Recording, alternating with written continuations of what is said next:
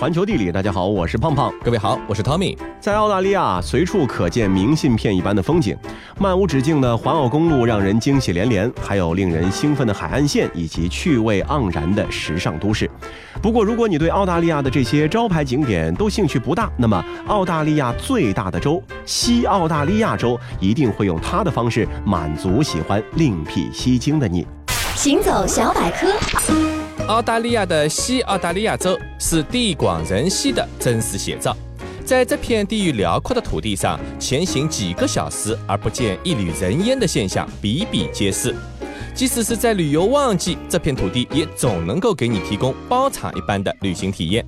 与澳大利亚的其他地区相比，这里有一种完全不同的壮美之感。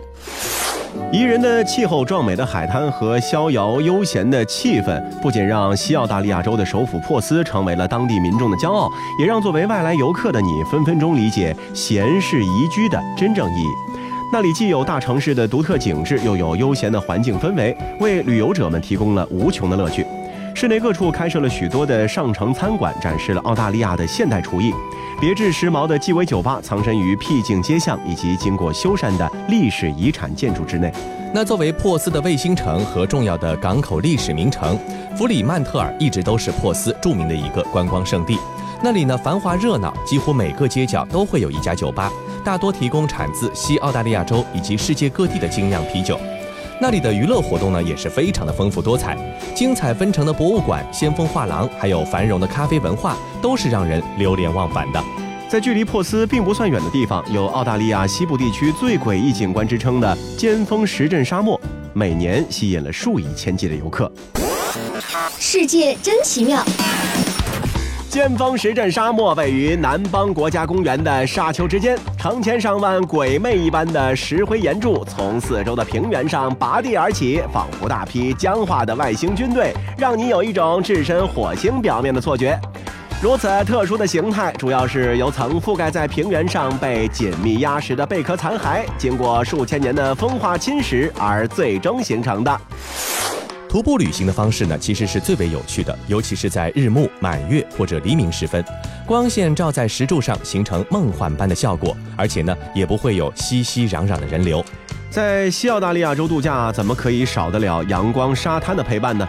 凯布尔海滩不仅有碧蓝的海水和美丽的白沙滩，还有最多的骆驼和最上镜的夕阳。傍晚时分，当炙烤的红日渐渐从驼队曼妙的驼峰后沉入慵懒的印度洋，你会突然明白什么叫做世间无双的景致。那如果想要更距离的和海洋来一个亲密接触，那么就可以去被列入世界遗产名录的宁加鲁海洋公园。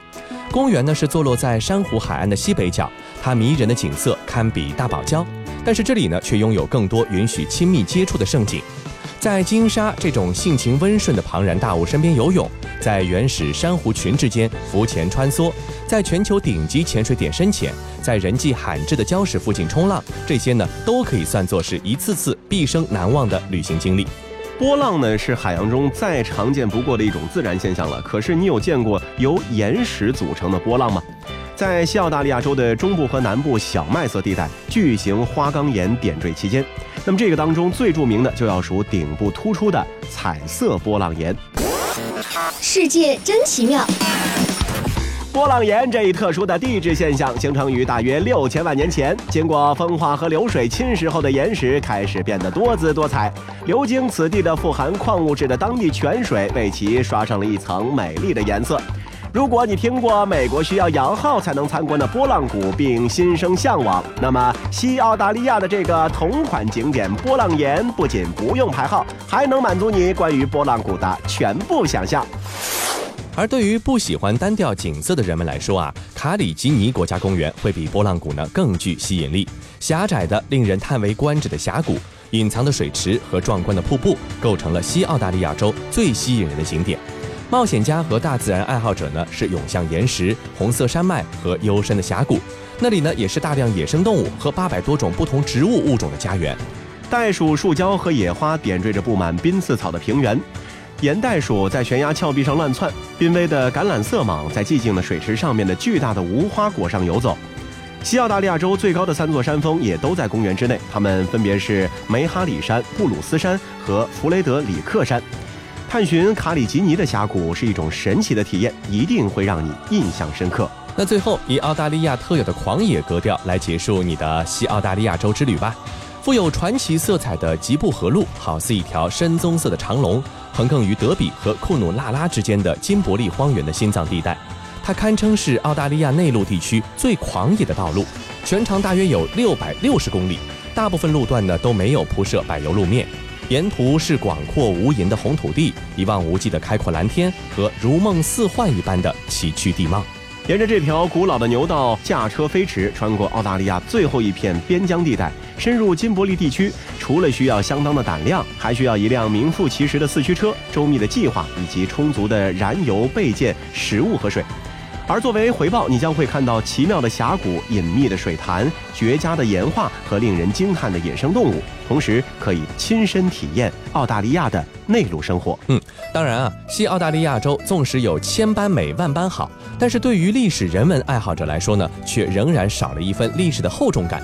想要在优美的景色下细细品味历史的厚重，集欧洲千年历史于一身的意大利西西里岛，那就是一个非常值得推荐的旅行目的地了。歌德啊曾经这样说过：“如果没有去过西西里岛，就好像是没去过意大利。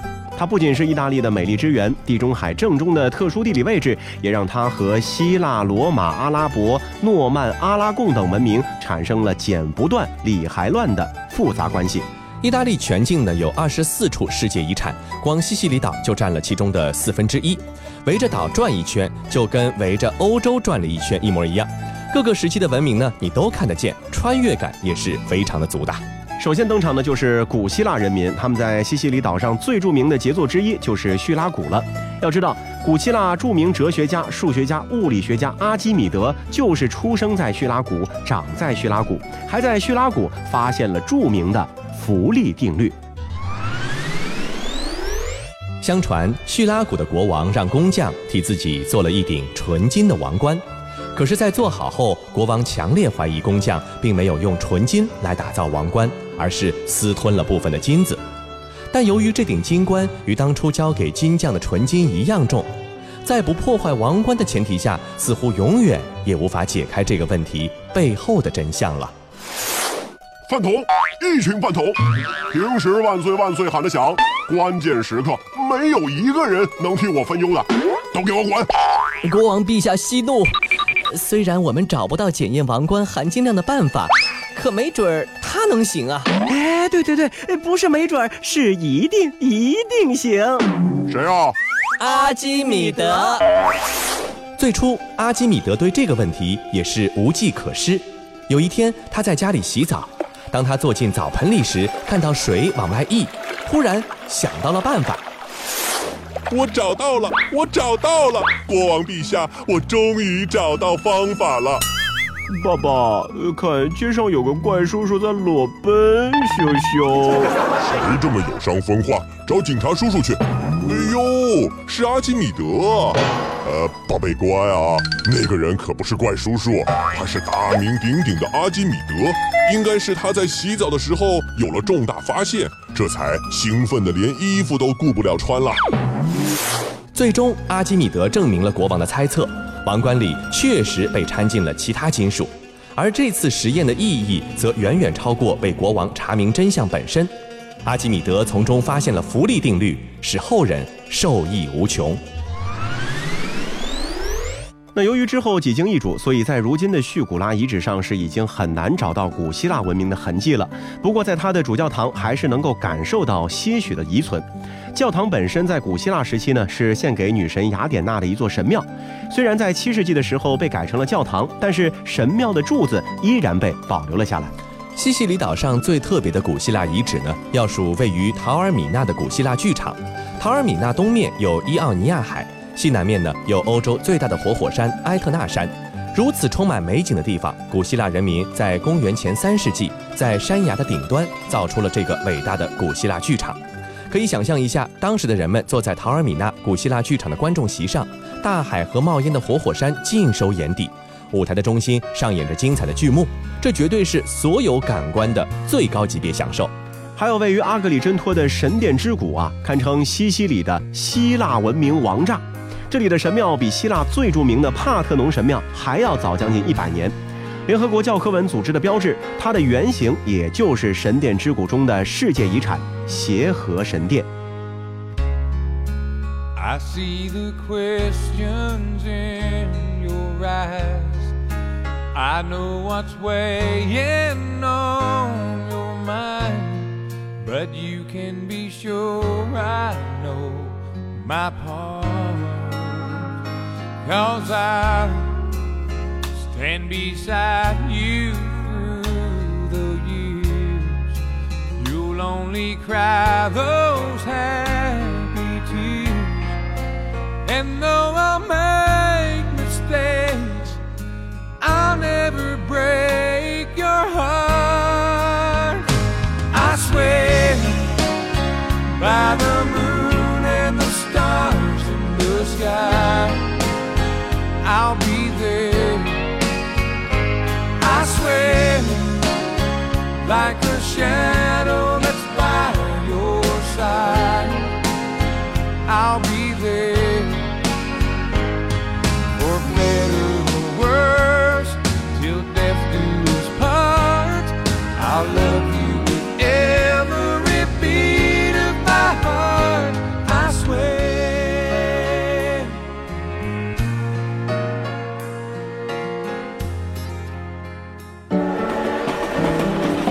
环球地理，欢迎回到环球地理，大家好，我是胖胖。各位好，我是 Tommy。那么咱们紧接着继续来和大家说西西里岛的多彩历史。接着，古希腊登场的是古罗马。西西里的古罗马遗迹啊，也是一堆，但是最受游客喜欢的，还要数位于皮亚扎阿尔梅里纳的罗马人别墅。行走小百科，罗马人别墅建于公元四世纪，在十二世纪的一场山体滑坡中被掩埋了起来。也正是因为如此，使得别墅保存得十分完整。根据推测，别墅的主人应该是个土豪，理由是古罗马人喜欢用马赛克来拼接图案，而这座土豪别墅简直就是一个马赛克天堂。其中最有名的属比基尼少女图，除此以外，还有很多关于打猎的马赛克图。公元三九五年的时候，罗马帝国被分成了东西两块。西西里岛大部分时间呢是处于东罗马帝国或者说拜占庭帝国的统治之下。拜占庭艺术最大的特点呢，就是用黄金的马赛克装饰教堂内部，比如位于西西里巴勒莫的海军元帅圣母教堂，一进门啊就会被布灵布灵的这个黄金给闪瞎眼睛。嗯，全部由黄金马赛克拼出来的图案啊，每次看完总感觉你眼睛得好久才能对上焦。这得有多少黄金哈？公元八百三十一年的时候，阿拉伯人呢是全面攻陷了西西里，并且一待就是二百多年，彻底融入了西西里的血液之中。西西里的烹调里会加各种香料，茴香、薄荷、迷迭香，还有他们的特色菜海鲜小米饭，这些呢都是从阿拉伯传过来的。还有西西里随处可见的五彩瓷砖和瓷器，也都是满满的北非阿拉伯风。还有诞生在西西里的著名品牌杜嘉班纳。很难想象啊，如果没有阿拉伯文明的介入，它该如何创作、构思出那么多风格迥异的商品来？到了一零七三年，欧洲的北方蛮族诺曼人从阿拉伯人的手里是夺走了西西里。由于本身没有什么文化根基，所以说诺曼人对于文化是异常的包容。西西里呢，也由此开启了一段无敌的混搭时代。巴勒莫的诺曼皇宫里面有一座帕拉提纳礼拜堂，一走进去啊，拜占庭马赛克镶嵌画首先就会把你震得一愣一愣的。但是当你抬起头，你会发现另一个世界，那是阿拉伯的绝技蜂巢雕刻屋顶。诺曼人包容了这两种文化，将拜占庭和阿拉伯结合在一起，可以说啊是创造了一种文化上的奇观。在诺曼人之后啊，西西里呢换过好几位主人，最终得手的是西班牙阿拉贡王朝。这个王朝的特点是非常非常非常喜欢讲动感、重装饰的巴洛克风格。随着1693年西西里发生7.4级大地震，七十个城镇毁于一旦。重建之后，这些城市呢就被阿拉贡王朝统一塑造成了巴洛克风格。那也正是因为这次重建，西西里巴洛克的建筑风格呢由此诞生，其中很多城市也被列入了世界遗产。那拉古萨就是其中之一。而在西西里最能体现文明之间大融合的啊，还得算是不属于任何一个时期的帕勒莫大教堂了。历任西西里的统治者都在它的上面留下了自己的痕迹。公元六世纪的时候，它是一座拜占庭的东正教堂。阿拉伯人在九世纪把它改成了清真寺，诺曼人在十二世纪又把它改成了天主教堂。到了十四世纪，大家嫌这座教堂还不够混搭，又为它加了哥特式的尖顶。一直到十八世纪，加入了巴洛克圆顶的帕勒莫大教堂才终于定型。嗯，那和西西里岛的多元文化形成鲜明对比的是，位于亚洲大陆东南端、有着“千塔之国”称号的缅甸。一直以来啊，这个国家是以封闭、神秘的姿态隐于世间的。那它封存了太多的纯洁和自然，对于那些精疲力尽的旅行者来说，这个国家是拥有无穷的吸引力的。那刚到缅甸的时候啊，会让你感觉像是穿越回了上个世纪一样。曾经的封闭让这里拥有你遍寻不着的慢生活。行走缅甸很容易就能够获得从容的节奏和简单的快乐。虔诚热情的当地人对陌生人和世界都有着十分愿意敞开的心扉。仰光呢是缅甸的中心，而瑞达光大金塔则是仰光的心脏。它值得你花上一整天的时间，因为它既是缅甸人心中的圣地，也是浓缩当地人生活的一个后花园。有时还有热闹的宗教仪式或者神奇的占卜活动。如果你需要一个在仰光停留的理由，那肯定就是大金塔了。嗯，你可以尝试在数不清的庙宇当中啊，找到自己在缅甸日历中所对应的生肖，朝拜一下；又或是用望远镜寻找一下塔顶镶嵌的七十六克拉的钻石。这里的气氛时而是安静沉寂，时而呢又是热闹喧嚣，完全取决于你到访的时间。如果你偏爱安静沉思呢，就在凉爽的黎明前来；那如果你不怕喧嚣，可以在日落时分去观赏红火和焦城交织的金塔景色。多少烟云佛塔中，这可能是对缅甸最经典的评价之一了。而最能诠释它的地方呢，就是蒲甘。号称万塔之城的蒲甘，是缅甸历史上第一个统一王朝蒲甘王朝的首都。如今啊，平原上仍然散落着三千多座佛塔和寺庙。这里呢是蒲甘王朝的发源地，在十一至十三世纪，作为著名的宗教朝拜圣地，蒲甘绝大部分的寺庙呢都被修葺翻新了。那你可以避开那些游人，骑着自行车独自探索那些保存完整的寺庙，追问他们背后的沧桑历史；又或者是乘着热气球漂浮在上空，俯瞰无边的丛林、沙漠、古塔群，以及填满其间的田园和令人屏息的日落。无论你选择哪种方式，蒲甘的美都会让你印象深刻。不过啊，这个蒲甘的著名呢，也让当地的游客众多。喜欢躲清静的你呢，就可以转战到庙屋这个地方。那也有人把它翻译成叫做庙行。寺庙、古老的宫殿以及残破的城墙，无一不彰显着庙屋这座若开古都在16世纪时候的鼎盛光辉。作为缅甸第二有名的考古遗址，它在所有方面可以说都是与众不同的。比如说，这里的寺庙主要由石头建造，和蒲甘的砖砌结构形成了强烈的反差。另外呢，庙屋的寺庙啊，分散在仍然有人居住的村落、稻田和山丘之间，这一点呢，其实和蒲甘也不一样。最好的是啊，你很有可能独享这些美景，即便是在旅游旺季，也只有大约是五千个外国游客会来到这里。那如果你渴望不一样的小众体验，庙屋一定能满足你的所有想象。那几乎每一位到达缅甸的旅行者呢，都会去浩瀚的阴莱湖。这个海拔一千多米的溶石湖呢，是东南亚第一大高山湖。世代生活在这片高原大湖的阴莱族人呢，是用脚缠住了木桨划船的这个方式。这个方式可以说是独一无二的。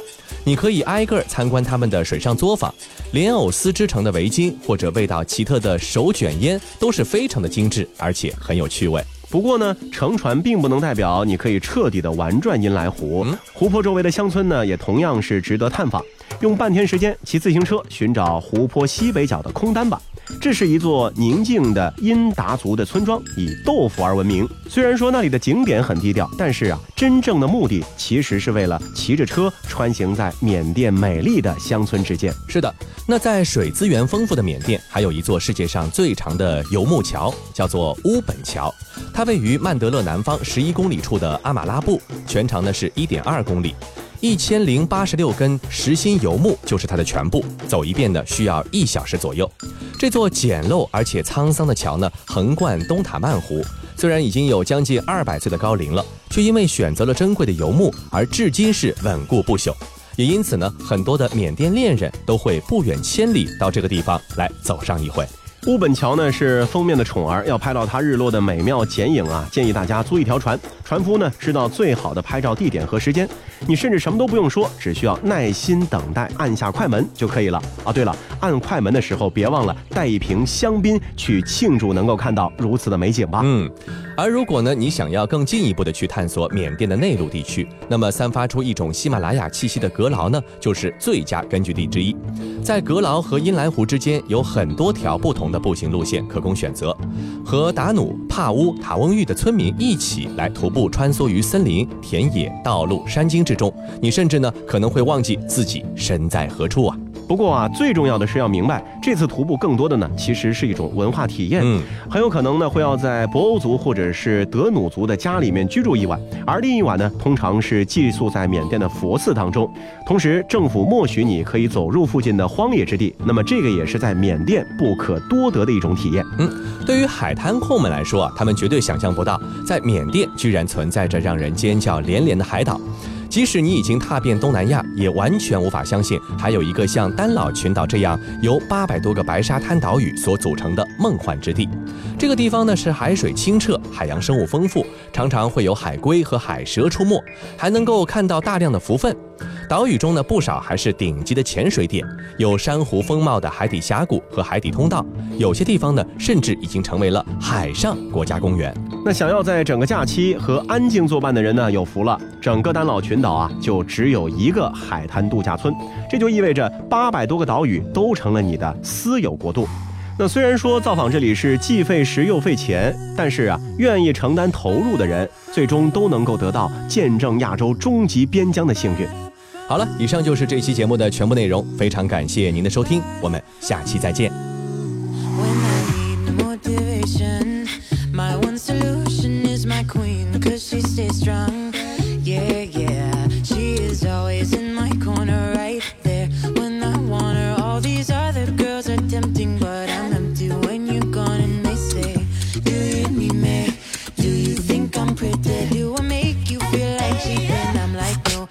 hard to really cause